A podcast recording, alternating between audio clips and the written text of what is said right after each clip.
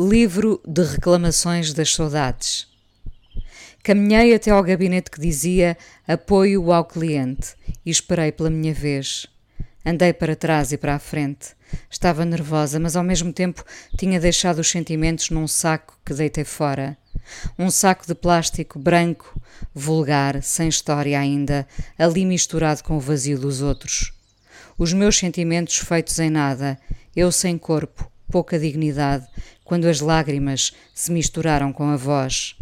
É terrível quando a voz e as pernas fraquejam ao mesmo tempo e as cordas vocais ficam quase líquidas. Pedi o livro de reclamações e chorei. Ia longo o dia, mas sabem, o sofrimento pode não caber em dias formatados, horas certas. São minutos feitos anos. A tristeza é um para-brisas numa valsa sem fim.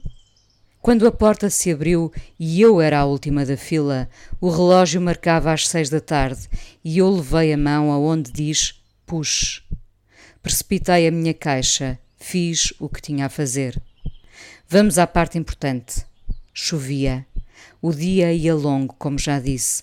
O meu desconforto escorregava-me de todas as partes impensáveis. O corpo pesava. Muitas vezes nesse dia pensei: e agora como me vou levantar? Na verdade, eu queria pedir o livro de reclamações das saudades. Pensem nesse livro que circula de mão em mão e que vai ser escrito a lágrimas permanentes, a raiva e dor. Às vezes, a bonomia, uma tranquilidade que se fez estranhamente forte.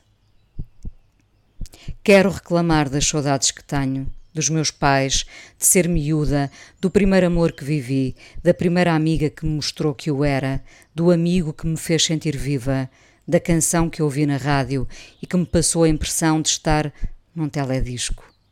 Quero reclamar de não ter dor alguma, dos segundos em que fui uma flor a abrir e um pássaro a anunciar a primavera, do amor que não vinha impregnado de passado e que nascia só no presente da sensação de estarmos perante uma história mesmo nova, do livro que cheirava a papel novinho em folha, de ser Natal e de querermos não mais do que isso.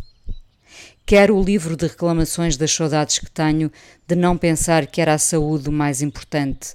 Tantas vezes pensei que o importante era não ter aquela borbulha na cara Saudades de não imaginar que nunca, nunca ouviria o meu pai a pedir-me desculpas, a minha mãe a olhar-me já sem fazer perguntas. Tenho saudades do tempo em que não pensei pegar-lhe um dia nas mãos frágeis e de só essa imagem acabar comigo. Ser uma tempestade que fustigou os ossos, as falanges, as lágrimas que escaparam para dentro dos olhos. Escorrem sem as ver. Às vezes ficam presas num nó que não existe na garganta. Não passam. Não vou reclamar disso no livro. Já tinha essa dor comigo desde que me conheço. Escrevo mais uma página no livro de reclamações das saudades. Aqueles dias em que comíamos um gelado até ao fim e não pensávamos se depois disso a t-shirt do Sandokan nos ia servir. Saudades do tempo em que não simulávamos um sorriso para a câmara, em que guardávamos um momento especial para nós, sem nos importarmos com tudo aquilo que os outros pudessem pensar. Reclamo, reclamo muito. Não queria escrever mais nada para não me doer a mão e o peito, mas uma bátega cai na estação onde espero o comboio que me traz de regresso a casa e enquanto ele não vem, preencho as lágrimas todas do livro de reclamações. Saudades tantas de tudo. Como é que é possível hoje, depois de se viver tanto, de rir, de comer e brindar mais, dizer-se que só se tem saudades do futuro? Que mentira! Que mentira! Nós temos saudades de não ter saudades, do tempo em que o verão era uma promessa para sempre, sem sofrimento, em que chovia no inverno e nós ainda não nos apercebíamos da beleza da coreografia das andorinhas.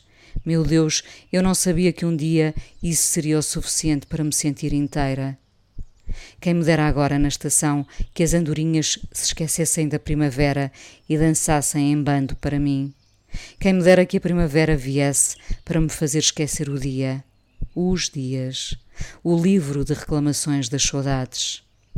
Puxe, eu abri a porta e presinto, nunca mais a fecharei.